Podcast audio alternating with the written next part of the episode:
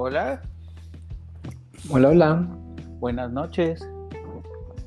¿Qué hay? ¿Cómo estamos? Todo muy bien.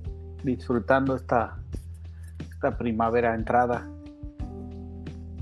¿Y usted? También, también mucho calor, ¿no? Sí. Mucho, mucho calor. Pues, ¿qué tal este Stanislav? ¿Preparado? Estamos preparados siempre. ah, de- este, nacimos preparados. Nacimos preparados, listos para, para la guerra. Sí. Si he de morir mañana, que me maten de una vez. Qué bonito. No, no creo que sea tan bonito. Pues sí, hay que acabarle un poco a la al, al- al- a la zozobra. Como el cuento este de bueno, no, ese es justo al contrario. el de diles que no me maten de Juan Rulfo. Y más bien va a rogar para que no lo maten a pesar de que lleva ya 30 años ahí de que ha estado huyendo. Es que, o sea, estaba pensando, este, mm, justo en eso, como por qué dirías, ah, si me ma- van a matar mañana, que me maten de una vez. O sea, creo que eso te quita zozobra, ¿no? Y, y como esa ansiedad de estar esperando. Pero, este, eh, ¿cómo se llama? Y, y después me pregunté a mí mismo, como por qué no quisieras estar pateando, pues, de un día, ¿no? A la vez. Pero supongo que eso debe ser desgastante, ¿no? Como todas esas personas en el corredor de la muerte que por alguna razón un día antes de su ejecución se posterga y después un día antes se posterga y se posterga y hay personas que llevan así, no sé, 10 años o algo así. Debe de ser un sufrimiento horrible, ¿no? Yo creo que sí. Eh, es una cosa extraña, ¿no? Estar con... Pero además es eso porque eh, es algo que esperas que sea importante y final, como justo esta vez, ¿no? Y si te ujú. mantienen en esa zozobra, pues es una, es una forma terrible.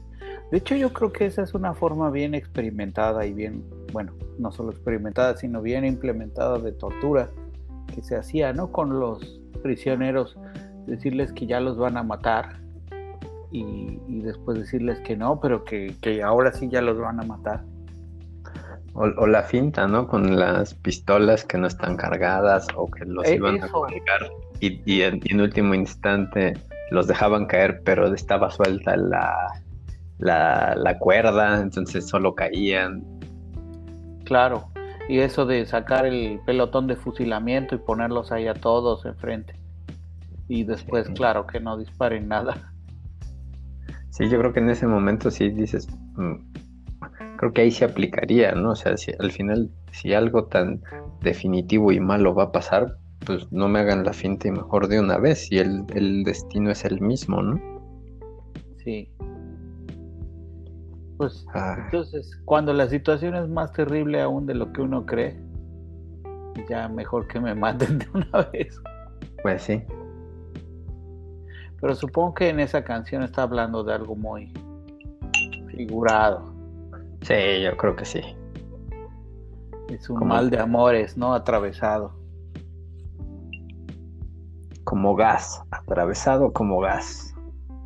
Fíjate que yo tengo un, traía un tema para platicarte, eh, que, que justo lo voy a hilar un poco con lo que estábamos hablando, este, que es eh, pues la música electrónica. Justo no hablamos tanto de eso. Y entonces hablando de muerte, pues supongo que estás enterado de, de la finalización del término de, de Daft Punk, ¿no? Como grupo. Sí. ¿Viste el video? No, no lo he visto. O sea, y, y fíjate que yo diría que mi red social, si se le puede llamar así, favorita o de o que más uso es YouTube. Y claramente en cuanto pasó, este, YouTube se llenó de sugerencias de ver el, el- ese video y de muchas canciones, etcétera, y no lo he visto. Bueno, pues pasa lo que uno podría esperar que pase, ¿no? Está, está interesante. sí Pero como yo sé que a ti no te importa esto de tener spoilers, pues te lo Así es. arruino, ¿no? Sí. Entonces van, van los dos este, caminando eh, como en un desierto y, y, como que se empiezan a ver, pero en realidad es claro que uno quiere ya ir como hacia un lugar y el otro hacia el otro. Este, y no es que están peleando, pero se nota así como que existe esa animosidad y pues uno de ellos ya como que se ven y le y, es claro que le dice al otro como que lo mate y, lo mata o sea termina así y, y, ya de alguna forma creo que después agradecen. Es muy simple pero está bien logrado. Como todo lo que ellos hacen yo creo que eso es lo de, la, de las cosas más eh, concretas. O sea que que ellos tienen, que es, fácil de reconocer, es que eh, su mensaje simple pero contundente. Entonces, a mí me, gustó, me pareció un buen cierre a toda, toda la era. Además de que, claro, en el discurso dijeron, nosotros no queremos ya hacer un relleno, ¿no? Este, Pretendemos pasar, incluso como haber hecho una contribución a la, al cambio en la música y para qué este, seguir vendiendo entradas o haciendo cosas. O sea, casi, casi como diciendo, bueno, en lugar de ser otro grupito más de relleno, ahí la dejamos y ya. pues creo que lo hicieron bien. Muy respetable además. ¿Sabes? Eh, me pasa algo, no, no sé si es chistoso, pero más bien si es tendencioso de mi parte cuando las primeras canciones que escuché de Daft Punk, la verdad no me gustaban nada. Por ejemplo, la de Harder, Better, Faster, Stronger, ting, ting, ting, ting, y la de Around the World, donde no sé, como que se me hacían muy canciones muy repetitivas y no sé, muy no sé, como que ese ritmo no me gustaba. No me pues eso, además de que no me gustaba, tenía como algo contra ellas. Pero que no que no puedo definir. Pero ¿sabes en cuándo me empezaron a agradar? ¿En qué momento? no, me, no, me empezaron, a agradar con alguna canción en especial, sino cuando me enteré que eran franceses. Lo cual es tendencioso hasta, o sea, no es que le baje los pantalones a cualquier francés, no tengo nada especial, pero como que lo empecé a valorar más. Deben saber ustedes, queridos podcast escuchas, que Stanislav es un miembro activo de la francofonía y, defiende mucho los valores y la cultura francesa por encima de todo lo demás. Bien sur. Tres bien, bien sur. Ajá. Ajá. Pero eso fue lo que pasó y, no, no, sé, como que ya me empezaron a agradar más y empecé a, a, apreciar, a tenerles más calma. Yo, yo, entiendo ese sesgo, pero y, lo podría explicar así. Eh, digamos, o sea, quizá lo que uno no quiere oír es algo que le podría pensar que es como como que es un gringo básico, ¿no? El que hizo más música electrónica y dices, bueno, este ritmo no me gusta, sino dices, bueno, es alguien que tiene todo un bagaje cultural atrás y que de todas formas decidió hacer eso. Si lo decidió hacer es que tiene algo que está pensando, ¿no? En el fondo hay una, un motivo quizá más profundo. Quien habla de eso y lo explica como, como bien es este Cortázar en un cuento que se llama el, Quijote por eh, Pierre Menard, si no me equivoco. Entonces, él dice, bueno, lo que pasa es que eh, este, hay un escritor francés que se llama Pierre Menard que, que, está escribiendo, pues reescribiendo en realidad de un cuento, bueno, una novela y, está reescribiendo y está reescribiendo el Quijote. Pero, pero dense cuenta que cuando lo, lo reescribe, este, no lo reescribe tal como lo hizo Cervantes, con las ideas de Cervantes, el tipo Cervantes, sino Pierre lo escribe con todo el bagaje cultural que él tiene y cuando él escribe algo eh, eh, en términos del de Quijote, pues está significando otra cosa, porque, porque lo escribe desde sus acciones, sus pensamientos, sus ideas, y, ese Quijote tiene un diferente significado. Eh, entonces, de, alguna forma es eso, ¿no? La, incluso la misma obra, al igual que la, lectura de algunas obras, eh, arte de cualquier tipo, eh, dependiendo de quién sea el, el, lector y también el productor, esperas que tenga quizá un significado diferente. A lo mejor justo con estos franceses no podría leer que hay, hay cosas más entre líneas que, que, que alguien, digamos, más ingenuo podría, podría hacer. Lo mejor es conferirles demasiado, pero, pero entiendo ese sesgo, ¿no? Sí, exacto. No, no, lo podría. Creo que yo no le encontraba una explicación y tú me la acabas de dar. Así. Así lo pongo. Yay. Yay. Un misterio resuelto en mi vida. A, a mí me. Fíjate que me pasó esto. Este yo lo, los, los conocí en alguna etapa como muy fiestera en mi vida y lo que ocurrió es que los escuchaba pero como que había varios éxitos que yo oía canciones, ¿no? Que si esta está de moda y decía, bueno, pinche canción. pero me empezaba a gustar y decía, bueno, pero sí tiene buen ritmo y me agrada. Y después en otra fiesta había otra canción y pasaba eso hasta que, hasta que un momento sí descubrí como un disco que tenía un montón de canciones que me gustaban y dije, ah, o sea que todas estas canciones que estuvieron de moda en algún momento, yo pensaba que eran como la canción de moda, un One Hit Wonder, y en realidad es un, son unos tipos que sí están haciendo este tipo de canciones, pero que son súper exitosos porque logran, pues eso no es tan fácil, hacer más de un One Hit Wonder, y logran hacer muchos a la vez y me, me, traen pues además como muy buenos recuerdos, ¿no? De, de, farras, de, de ligues, de, cuando era quizá más, más joven e impetuoso y, vivía más así. Entonces son de esas músicas ligadas a mi recuerdo, como la, el lema de la estación del fonógrafo. Música ligada a tus recuerdos. Sí, sí, sí. Después descubrí además que no era el único pendejo al que le había pasado eso. Un día llegué a no sé qué fiesta y, y estábamos con, en ese entonces creo que había Group Shark, que era como, eh, pues como el Deezer o como el, el, otro Spotify, pero gratuito y ciertamente ilegal. Después lo supimos. Entonces, pues puse todo un disco de ellos que es un disco que tiene varios hitazos, que es este Random Access Memories. y, había un, güey como me dijo así como, wow, tu lista trae todas las de las canciones este del top, ¿no? Así de, moda. Y yo ah, ya no le expliqué, pero dijo, le pasa, le está pasando exactamente como a mí, ¿no? sí, así de creo que no se ha dado cuenta que es un artista. Sí. Ay, ay, ay. Bueno, y eh, hablando como más de los orígenes, este, bueno, no los orígenes, pero algo medio que todavía creo podemos recordar, aunque nos haya tocado ya a nivel de infancia, es, este, ¿te gusta Depeche Mode?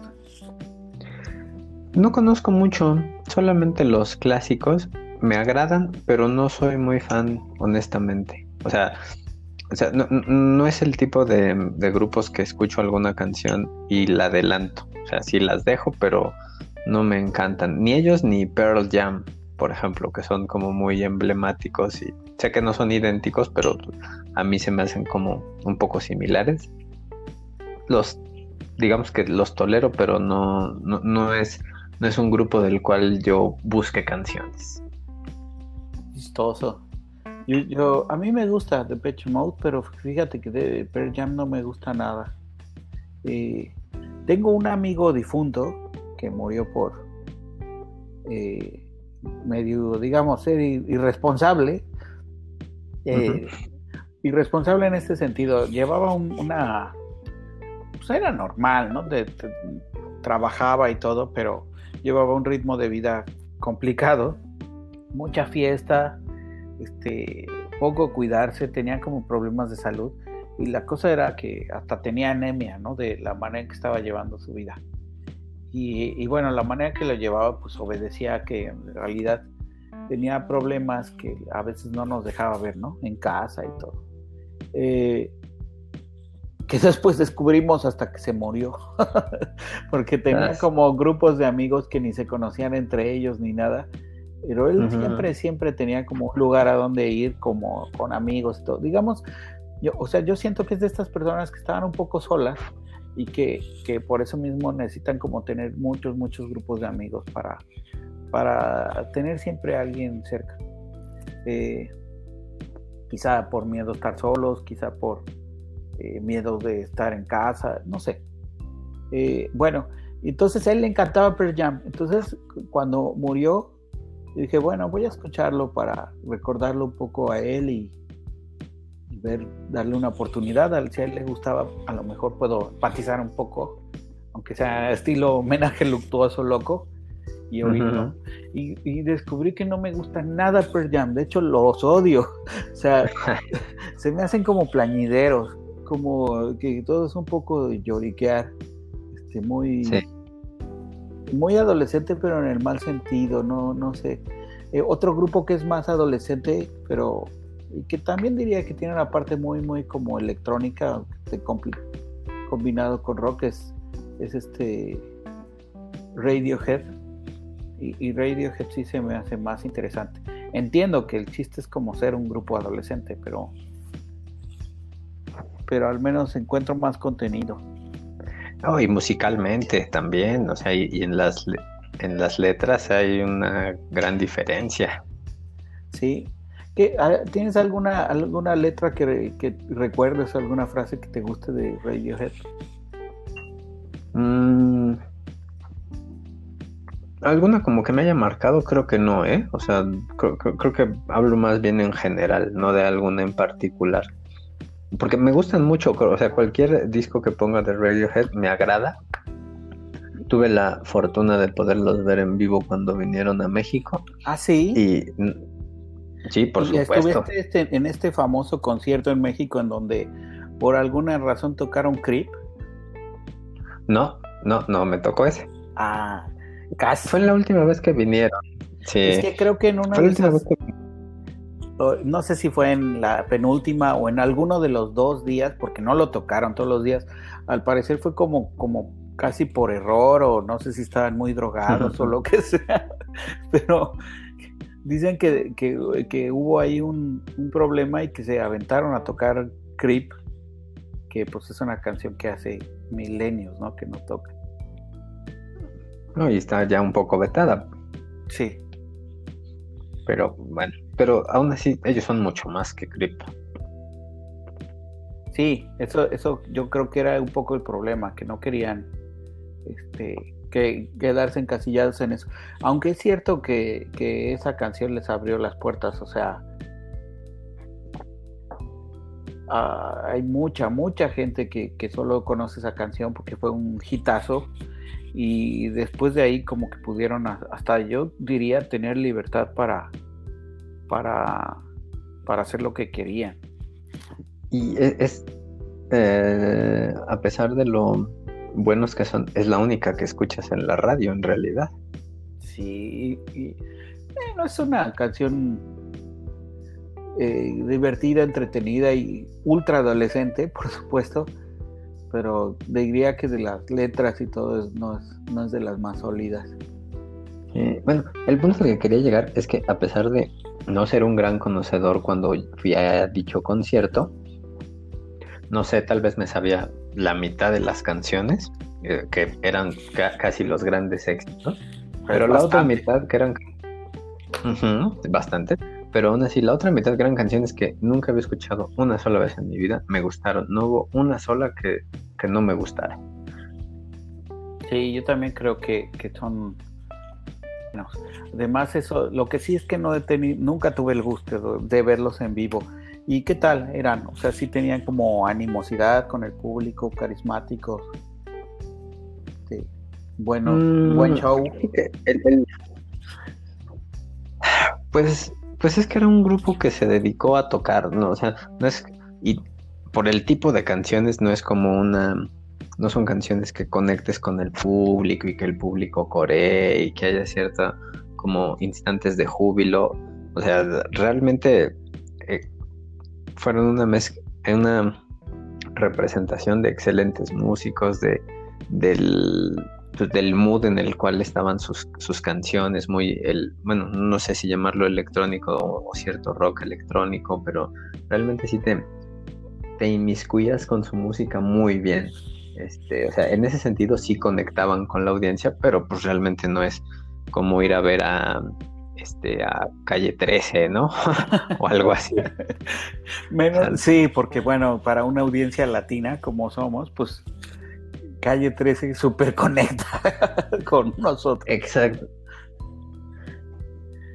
Exactamente, o no era como ir a ver a, eh, los fabulosos Cadillacs, ¿no? Algo, algo así, o sea, no, hay, no había mucha interacción con el público, porque sabes que no es un, grupo ni, ni una temática que se ajuste a eso. Eso, eso sí. Pero música. Debe ser increíble, ¿no? Eh, un debe haber sido increíble un concierto de Radiohead así en, en esta eh, América, o sea, digo, en el estilo gringo, América gringa este, más marginal. Así es. Seguro se ultra conectaban, eso sí debía ser una, una catarsis gigantesca. Sí, sí, sí. Eh, ¿Esto qué nos llevaba? ¿Por qué salieron ellos a colación? Pues estábamos hablando de música electrónica, pero ya que lo dices, me gustaría saber si eso, hablando de conciertos, si, si, si recuerdas alguna experiencia en donde haya eh, gente, o sea, eh, bandas con las que hayas conectado especialmente o, que te realmente te sorprendiera el, el, la, el enlace, la comunicación con el público. Pues esto ya suena, a estas alturas de la vida suena como demasiado juvenil o demasiado viejo, dependiendo, pero eh, hubo dos grupos que vi en vivo, sudamericanos, que me agradaron mucho, que no tenía idea de lo buenos que podían ser. El primero de ellos, este, bueno, tú y yo lo compartimos casi por azares de la vida, por una gran coincidencia de la vida eh, pero recuerdas el concierto de los babasónicos, que fue prácticamente un concierto privado, ah, que éramos no más de 100 personas, 200 personas. Sí, eso, eso quiero decir, contarles, este, fuimos cerca de, del lugar del cual este, el gran Stanislav es originario, y haz de cuenta que él me invitó, eso sí sabíamos que iba a haber un concierto y que ellos lo iban a dar este, los tipos ya eran conocidos y bastante conocidos, aunque no estaban tan conocidos en México, ¿no? Aunque sí eran ya conocidos, pero no, no, era, no habían roto todo, ¿no? Y, pero ya habían hecho conciertos masivos en México. conciertos masivos en México. Y me dijo, ¿quieres ir? Te, te, consigo unos boletos, pero es así como de nada más tú y yo y puedes traer a alguien y ya. Y wow, fue como increíble porque además yo no me sabía sus canciones. Ahora me encantan y me sé las canciones de muchos de, de su... Pero en ese momento fue tener como un, concierto increíble. Éramos 200 personas, pero digamos en la, en la alberca o en la pista éramos 40 quizá. Sí, sí, sí. O sea, para, para darles una idea a los que lo conozcan, pues si se presentan los babasónicos en esta etapa de la vida o en cualquier etapa, esperas que sea en un estadio, que ellos estén en, en el... Ya no tanto, ¿eh? Se llama en el escenario. Bueno, tal, bueno, sí, tienes razón, porque ya se volvieron un poco más chicos, pero tal vez en, en, en esperas un algo un poco más este selectivo, en el sentido de tal vez un especial en un anfiteatro, llamémosle, o algo como muy bien organizado, ¿no? era un bar, sí. Pero en, pero en esta, exactamente, este era un bar. Cuando ellos, yo creo que si se hubieran presentado en la Ciudad de México, si hubieran podido llenar un estadio pequeño, tal vez. En ese momento sí, y más porque iban de subida. exactamente, y tal vez con 20 veces el público que estábamos ahí fácilmente pero la, experiencia fue que en ese momento, haciendo cálculos cálculos rápidos, por el equivalente a 10 dólares de, de la actualidad, estábamos a literalmente a 3 metros de ellos en, la, en el foso del, del, del bar. Y lo que me gustó es que además dieron un conciertazo, fue un concierto largo y, y- lo hicieron de forma totalmente profesional, o sea, se super inmiscuyeron, o sea, hablaban con nosotros, nos decían canten tal y todo, platicaban, o sea, nunca se eh, mostraron mala cara ni nada. Yo, yo, yo, a mí se me hace eso como un grupo muy, muy profesional. Y No, no despreciaron el, el lugar ni el ni el público. lugar ni el público. Y bueno, claro, hasta después decías, ay, me están viendo los babasónicos, porque como éramos tan poquitos, este, o sea, ahí éramos tan pocos que a mí sí me daba pena ver que, que eh, muchas, en algunas canciones nadie se las sabía, incluyendo. Exactamente, porque no, no, no era real, no había realmente grandes fans. Como, como, bueno, yo creo que a lo mejor ya lo he mencionado en este podcast de Segundones, este, que es mi podcast favorito.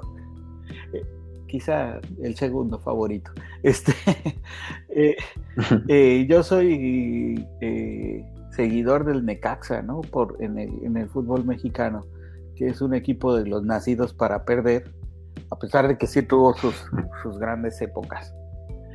Su Su década, década dorada. dorada y antes tuvo a los 11 hermanos y, y, bueno, varios, varios triunfos, pero lleva, lleva mucho tiempo en, en, la lona. Ya no sabemos si se va a parar algún día. Este, uh -huh. y, y, esas son bromas así como, como del Necaxa, justamente decir que es el único equipo en donde los futbolistas son los que conocen a sus aficionados y no al revés. Sea, así es. así, así nos sentíamos. Esa fue una buena experiencia. Se, se puede la libertad de saludarlos de mano a todos antes del partido. Sin problemas, ¿no? Hasta, hasta el aficionado es el que termina un poco cansado. Sí, el par de aficionados. Este, y yo sí fui, ¿eh? Cuando estaba, por ejemplo, alguna vez en, en promoción, era muy triste porque, no sé, si, te, si llevabas eh, playera roja o blanca, ya pagabas la mitad. era, aunque fuera del Toluca o del Real Madrid. Bueno, yo creo que sí, pero no, no, no hubo quien se atreviera tanto porque, bueno, no había ni el interés, ¿no? ni en molestarlos. Este. Pues fíjate que, bueno, para, para cerrar ese, esa pregunta, sí. Además de los babasónicos, en el mismo escenario se presentaron un grupo chileno llamado Los Bunkers, que eso es como un grupo muy juvenil, etcétera. Yo ya no estaba tan joven. Pero no fue en ese momento, ¿no? o sea, yo no fui, quiero decir. No, no, no, no. Fue en el mismo escenario, pero fue, no sé, un año A mí después. Me hubiera encantado, porque ahí realmente los bunkers sí eran desconocidos, al menos en México. Exactamente. Y, sabes que eran muy, eran conocidos dentro de un público como de de jóvenes adolescentes, pero yo diría de secundaria. Más arriba de eso eran muy poco conocidos. No me preguntes cómo, pero y, y digo yo ya en mis 20 medios, este, me sabía dos canciones, aún así los fui a ver y fue una grata sorpresa todo el concierto porque ellos sí son, sí fue una mezcla de gran energía, gran conecte, este, realmente sus canciones no me, sí, me hicieron eh, seguidor de ellos con ese concierto. Eso lo, lo, creo posible. Yo, yo no he estado nunca en un concierto con ellos en vivo, pero he visto algunos y, y sí se nota que tienen, son carismáticos. Sí, ya digo, en la actualidad ya se separaron, el que era vocalista ya tomó un camino propio, los hermanos se quedaron, que según yo eran los que sostenían líricamente y, este y musicalmente al grupo, este y el otro pues pasó lo de siempre, eh, tenía la voz, pero pues realmente no tenía ni composición ni nada y ya se fue como por otros lados, pero al menos en los eh, este, en los discos en los que fueron como un conjunto bien organizado, me, me agradó bastante. Y, me parece que hacían buenos covers, claramente y en especial de los Gatos Negros, que pues eran otro grupo chileno, ¿no? Este, claro, claro. Eh, Esos dos son mis conciertos que puedo mencionar. se este, llaman justo así, o sea, no, eso, eso me sorprende un poco. Si la idea de los gatos negros está, estará relacionada con los, los ángeles negros. Porque, porque esos son chilenos O sea, ahora estoy... Ah, no, perdón, perdón, sí, yo la regué, no, estoy hablando de Los Ángeles Negros, ah. sí, no, no, no, no. Ah, ok, perdón. Yo dije, pues a lo mejor tiene razón, pero, pero a lo mejor los gatos negros son como una, una clase de homenaje, ¿no? A Los Ángeles Negros.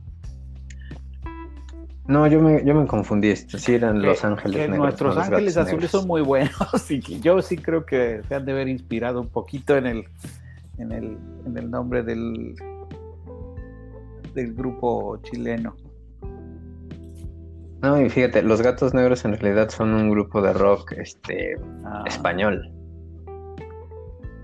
Sí, no, no, no, pero sí, estoy hablando de Los Ángeles Negros. Yo siento que quien escuché alguna vez fue a Los Gatos Negros. Aunque a lo mejor me equivoco.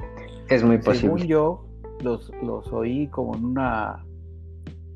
Pues en una eh, hace mil años, eh, y a lo mejor por eso me, equivoco, pero hace mil, mil años cuando yo era chico, porque me llevó una prima que era un poco más grande y que se supone que iba a ser como un gran concierto y si llegamos como un lugar y no sé, pero a lo mejor este estamos hablando de otros gatos negros, seguro hay muchos gatos.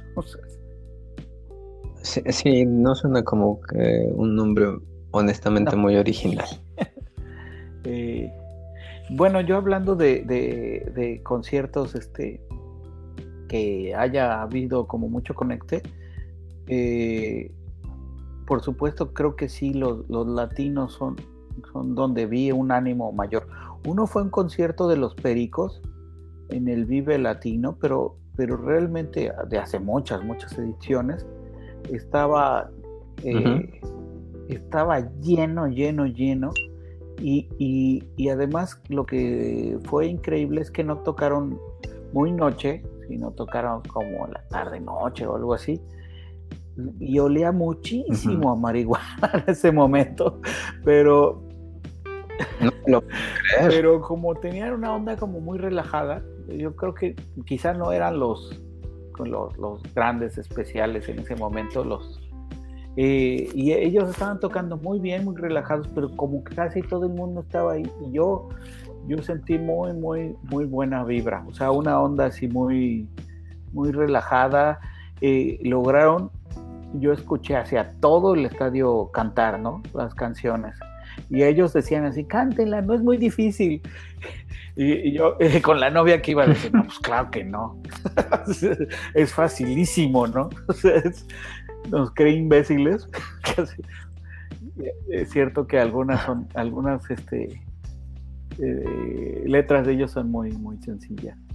Y luego pues está esto, ¿no? De que el vallano se fue y un buen desmadre que se traen ahí. Ya son un poco unos ángeles, eh, quiero decir unos pericos, este, un poco ya truchos, como dirían en Argentina, es decir, este, poco falsos.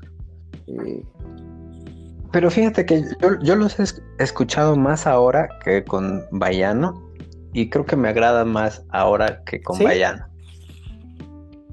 Sí, sí, sí, definitivamente. a lo mejor a mí me gustaron mucho en su época y ahora me cuesta trabajo aceptarlos. Igual sí, ya son unos señores hechos y derechos. Sí, ya. Ya no nada Pero lo, lo que me gusta de ellos es que siempre pues muy dentro del reggae y más para hacer reggae argentino, tuvieron como mucha colaboración con mucha gente y, por eso mismo fueron reconocidos. Yo creo que eran gente que quizá musicalmente no son muy destacados, ni nunca fueron muy aptos, eh, pero la manera de relacionarse y de posicionarse y todo, al final han tenido como un reconocimiento internacional. O sea, la gente con la que han grabado en el reggae sí es, es gente importante, o sea, no, que han tenido ahí alguna colaboración y todo. ¿Sabes que un, gran éxito de los pericos, la de Complicado y Aturdido, es un cover de una canción brasileña? Y una excelente canción brasileña. Por eso algunas eh, veces ellos lo, cantan así también en portugués. O lo han, eso, eso es la Exacto, eh. colaboración con, con, varios. Exacto, en el disco de Pericos and Friends ahí lo cantan con este de Negra, no sé hablar portugués, este, pero van intercalando como eh, párrafos en español y en portugués y me parece una gran canción. Y lo que te iba a decir es que en este hay un hay un disco de los Pericos que de hecho creo que fue grabado este aquí en México que se llamaba Mil Vivos o algo así. Este eh, bueno, que tiene como varios invitados, entre ellos eh, Carla, Carla Morrison, por ejemplo. Y, ¿cómo se llaman estos cuates? Unos cuates de reggae canadiense. No, no hay muchos. no debe. Ah, te lo, te lo voy a buscar porque este, en, verdad, un, dos, tres. Un, dos, tres. Eh, bueno, yo hablando también de, finalmente, el otro grupo que quería mencionar, pues es Calle 13. Fíjate que ya los he oído como tres o cuatro veces, por diversas razones. El, la última vez que, que fui con ellos tuve un amigo este, extranjero que andaba aquí en México y me dijo, oye, va, van a, van a va a tocar calle 13, ¿no? ¿No, no quieres? ir. Y dije, bueno, en el Zócalo. Y de aquí de la Ciudad de México. Y, fui y, estuvo poca madre. O sea, como que yo dije, ya los he visto varias veces, pero, pero la onda del Zócalo fue aún mejor. Justamente, pues era un, no se pagaba boleto ni nada. Entonces, estaba muy, muy animado. Justo eh, yo creo que muchas de las personas que usualmente no pueden pagar un boleto y todo estaban ahí, estaba llenísimo, pero al mismo tiempo no estaba tan lleno de que te da miedo y que la gente no se puede mover. Y ellos hicieron un conciertazo, o sea, eh, en algún momento yo dije, me voy a hacer mierda las rodillas, llevo ya mucho tiempo saltando, y si no van a ser los tobillos. Eh, y, y tenían una onda muy relajada, hasta en algún momento frenaron, dijeron, esto no se va a resolver hasta que no aprendamos a querernos entre todos, abrácense y abracen al que tienen al lado y al de atrás y todo. Y sí, con mi amigo el, extranjero estábamos ahí abrazando a todos, a medio mundo, y todo el mundo sonreía, estaba muy, muy contento. a mí me sorprendió como el, el poder de, de alguien así, o sea, he visto varios conciertos latinoamericanos que son eh, muy emocionantes que nos tocan como de forma muy cercana, pero eh, esa vez a, mi calle 13 me gusta, pero no mucho. Creo que no pondría un disco para escucharlo yo solo. O sea, es decir, a lo mejor si me parece exactamente, no le quito, pero no. Los videos no me gustan nada, lo que he visto. Eh, habrá alguno, alguna que otra canción que sí me agrada y las letras me gustan, pero, pero verlos en acción así como de forma tan potente me impresionó. Yo digo, ya, ya no es calle 13, es el, ¿cómo se llama? El, vocalista. Y solo lo he visto una vez en un Vive Latino, el cual de hecho fuimos este, de manera conjunta. Pero, o sea, en vivo lo recuerdo perfecto, me encantó, nunca esperé como esa energía, esa, esa potencia, este, esa casi conciencia social, pero definitivamente escucharlos en estudio no me agradan. O sea, no, yo no pondría, como dices, una, ni siquiera una canción de ellos de estudio. O sea, si, es si no es una versión en vivo, no siento que tengan ese punch ni la ni como el significado que, este, que busca uno de sus letras. Son yo creo son canciones muy dirigidas a la audiencia y a interactuar con la audiencia y a, tratar de, como incluso de dialogar, ¿no? Con, la gente que los está escuchando. Entonces eso les da como un tipo especial de, a lo mejor podría hacerse una clasificación de música que es así, ¿no? Que es mejor y que está dirigida a ejecutarse en público. Es raro porque, por supuesto, esta idea de ir a escuchar música solo en nuestro cuarto apareció en el siglo XX y se mantiene en el siglo XXI, pero la música era una cosa profundamente colectiva. supongo que ya hemos hablado de esto alguna vez, pero las cosas estaban hechas para para ejecutarse, para convivir juntos, para reunirse en una tertulia familiar o en una tertulia de amigos. Se utilizaban los instrumentos, se hacía la música en ese momento y, ya, ¿no? Después llegó justo las grabaciones, pero aún las grabaciones al primero, al principio, eh, era como consideradas pues justo como tener una orquesta a tu disposición, ¿no?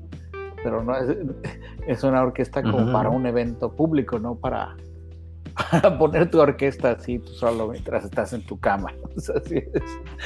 Eh, eso eh, es cómodo, pero, pero a lo mejor justo hasta, hasta ha generado música que está destinada a escucharse así.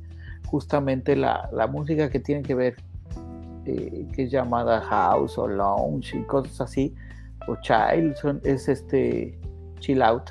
Es como para para estar en tu casa haciendo nada o en una playa viendo el, horizonte y pero no esperas de ninguna manera que se reúnan mil personas a escuchar eso, ¿no? O sea...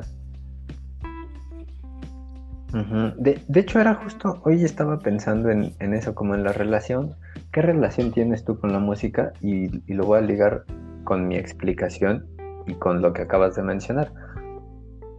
Hay mucha música pop este, o, como le llamas tú, a estos otros géneros, el house, bla, bla, bla, lo que sea, que a mí me parecen como música de fondo, nada más que yo personalmente, y tal vez estoy siendo muy selectivo o muy, no, tú encontrarás un mejor adjetivo, no la puedo tomar en serio ni ponerle mucha atención.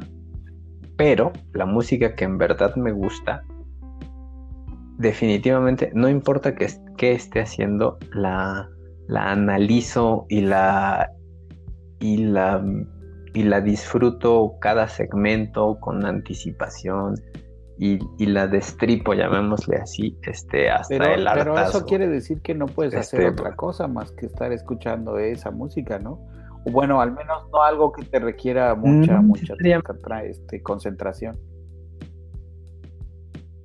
Eh, es posible, pero por ejemplo para, para correr o hacer ejercicio lo suelo hacer con música. Este, y, claro, o sea, eh, ya tienes alguna memoria muscular o es alguna acción más mecánica, pero a pesar de ello, mm, cerebralmente intento este, seguir dichas canciones este, con el mayor disfrute y detalle posible. Y aún así, al menos yo me acostumbré desde que era muy joven a escuchar a trabajar escuchando canciones, pero no solamente escuchándolas, sino cantándolas y, como con el ritmo, no importaba que estuviera haciendo tarea o lo que fuera, eh, que en teoría necesitaba más concentración, nunca he podido hacer eso, o sea, si escucho una canción que me gusta, este, la destripo, no importa qué es lo que esté haciendo este, físicamente. Eso eh, habla bien de ti, como de una, quiero decir, como de una sincronía este, entre tu cuerpo y tu alma, ¿no? que está buscando seguirla. A lo mejor justo es una manera sana, ¿no? De, de enfocar a la música, como de tratar de comprometerse en cuerpo y alma. Pues supongo que sí, o es una forma muy particular de hacerlo. un poco como a una una epifanía. Fíjate que sí, ¿eh? porque eh, las canciones que en verdad disfruto más, no es solamente, soy como muy, muy, muy, muy detallista, o sea, hay canciones que disfruto tanto que te lo juro, en mi mente puedo seguirlas este, instrumento por instrumento, este, y, y, como valorar esos pequeños detalles, esos pequeños arreglos que al grueso de las personas no, no le este, no se darían cuenta no le importarían. A mí sí. O sea, de repente algún rasgueo de guitarra o algún sintetizador que metieron ahí para remarcar un punto o, o alguna sección donde el bajo en lugar de, de acompañar está como a contratiempo de los demás instrumentos. Todo ese tipo de cositas son los que me pongo a analizar en la que me gusta. Cosa que, por ejemplo, depende también del género. Eso sí, escucho una canción de OV7, no lo puedo encontrar por más que quiera. Entiendo. ¿Y, eh, ¿Alguna recomendación como, porque ya hemos hablado de mucha música, pero vieja, alguna recomendación de algo más reciente para nuestros podcast escuchas? Algo que creas que está chidito para escuchar. Está Delhi. Pues tan reciente no es, pero no sé si ya lo había mencionado, pero hay un grupo belga que se llama Huberphonic, que, eh, o sea, sigue vigente, este, pero ya tiene, no sé, tal vez 10 años, un poco más. Se me hacen muy, muy buenos.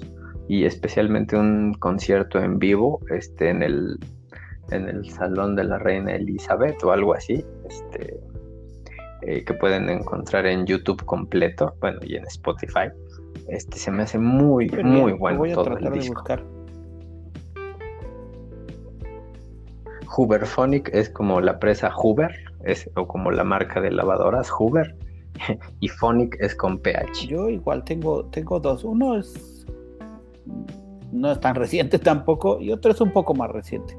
El, el no es tan reciente se llama Band of Schools son unos ingleses.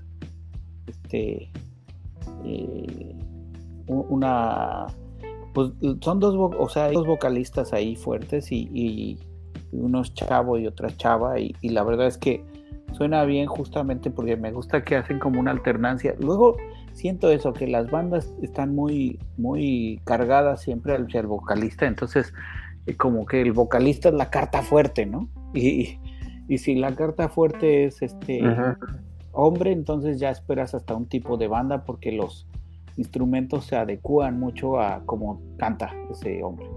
Y, lo mismo con una mujer. Quiero decir, eso depende, por supuesto, que cómo canta cada quien. Pero además, como hombres y mujeres, pues por naturaleza tenemos registros diferentes, a pesar de que hay personas que tienen registros súper amplios. Entonces las bandas terminan hasta teniendo como un eh, un toque especial.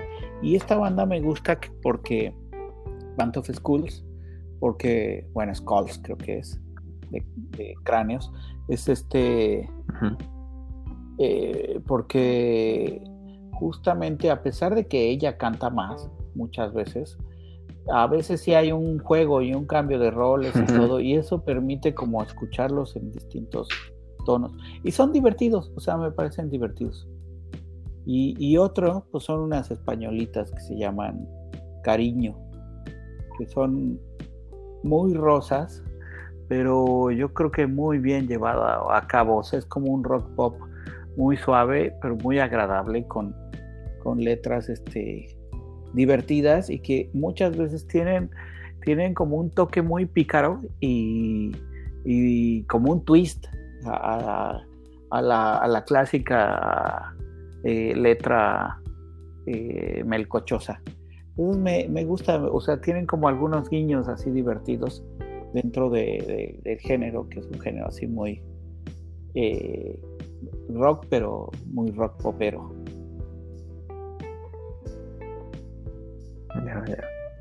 Fíjate que un, ah, bueno, alguien que sí es un poco más reciente, bueno, salieron en 2017 y no tienen muchas canciones, pero me agradan, se llama Sophie Tucker. Este eh, son, es un dueto, este, se llaman Sophie Tucker porque son la chica se llama Sophie y el cuate se llama Tucker Halpern. Este, tienen bastantes canciones, bueno, no tienen bastantes canciones, tienen creo que buenas canciones, según estos su género es house, pero son bastante entretenidas. Si, si quieren, hay un video como entretenido que se llama Bad Shit. En, YouTube lo pueden buscar. Este, ese fue lo, primero que encontré y de ahí he, buscado hacia atrás. Súper bien. Y me agrada bastante. Bad shit como caca de vampiro, así, tal cual. Pues suena bien. Ya tenemos algo para darnos. Exactamente, ya tenemos algo para que la otra persona gaste un poco de estos minutos de Semana Santa calurosa. Bueno, bueno, ya no Semana Santa, ¿no? bueno, sí. Bueno, de estos minutos de Navidad. Pues, digamos, esto es primavera avanzada. Este. Pero bueno, pues entonces eh, los queremos mucho, podcast escuchas que disfruten el calor o la lluvia según les, les esté tocando.